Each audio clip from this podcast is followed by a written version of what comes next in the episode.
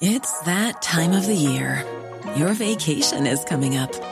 You can already hear the beach waves, feel the warm breeze, relax, and think about work.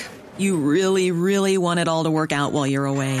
Monday.com gives you and the team that peace of mind. When all work is on one platform and everyone's in sync, things just flow wherever you are. Tap the banner to go to Monday.com.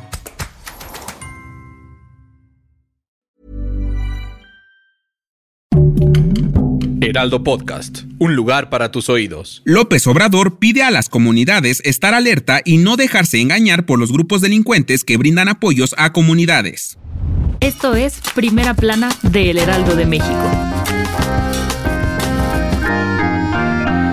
A pocos meses de las elecciones, el presidente Andrés Manuel López Obrador reconoció que hay comunidades que apoyan a grupos de la delincuencia organizada porque les dan despensas y regalos, mismos que calificó de migajas y alertó que no es fiable apoyar a dichos grupos. Esto ocurrió al informar que hay tres personas detenidas tras el asesinato de 13 en Petatlán Guerrero. En la mañanera citó dicho caso cuando un grupo armado atacó a los asistentes de un palenque durante la noche del 6 de enero, dejando como saldo 13 muertos y 22 heridos. El mandatario federal reprobó que la gente salió a manifestarse a las calles para evitar detenciones de delincuentes. Y para garantizar la seguridad en la entidad, mencionó que ya se están reforzando la construcción de más cuarteles de la Guardia Nacional y antes de terminar su sexenio, en septiembre de 2024, habrá más de 10.000 elementos de esa corporación en el estado. Aunque también comentó que hoy la mayoría de la población en el estado y en el país reciben programas sociales para darles oportunidades, por lo que no se justifica que se sumen a la delincuencia, e hizo un llamado a los beneficiarios de programas sociales para que aconsejen a sus hijos y nietos y que eviten tomar el camino de las conductas antisociales. Si quieres estar bien informado sobre las elecciones del próximo 2 de junio, no te pierdas la cobertura Ruta 2024 a través de todas las plataformas del Heraldo de México. Escríbenos en los comentarios qué te parece este episodio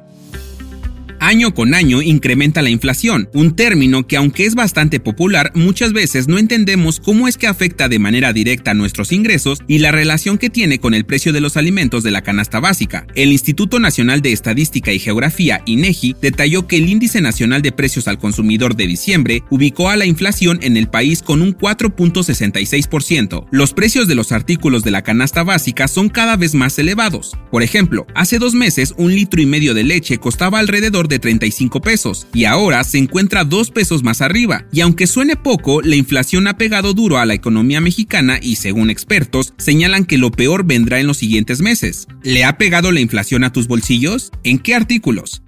En otras noticias, el jurista Sergio García Ramírez, investigador jubilado emérito de la UNAM, murió a los 85 años de edad. Durante su trayectoria escribió más de 50 libros y numerosos artículos de revista de investigación, docencia y divulgación, la mayoría sobre temas jurídicos y criminológicos, además de publicar sobre política y literatura. Descanse en paz. En noticias internacionales, Luego de los ataques que vivió Ecuador el día martes, clasificados como terroristas, las autoridades policiales informaron que han detenido al menos a 70 personas por participar en dichos actos. También se informó que como parte de las acciones desplegadas, se logró la liberación de tres policías y se recapturó a 17 presos fugados. Desafortunadamente, la cifra de víctimas subió de 10 a 14 fallecidos. Y en los espectáculos, hace unos días el reggaetonero Danny Flow fue cancelado en redes sociales por sus controversiales declaraciones sobre el caso de la influencer Nat Campos y el movimiento feminista, llamándolo una mancha social. Y quien fue cuestionada al respecto sobre este tema fue la cantante Dana Paola, quien no quiso estar inmiscuida en la polémica, pero sí mencionó que hay límites en las canciones y no debe denigrarse a las mujeres con letras que la verdad ya están pasadas de lanza. El dato que cambiará tu día.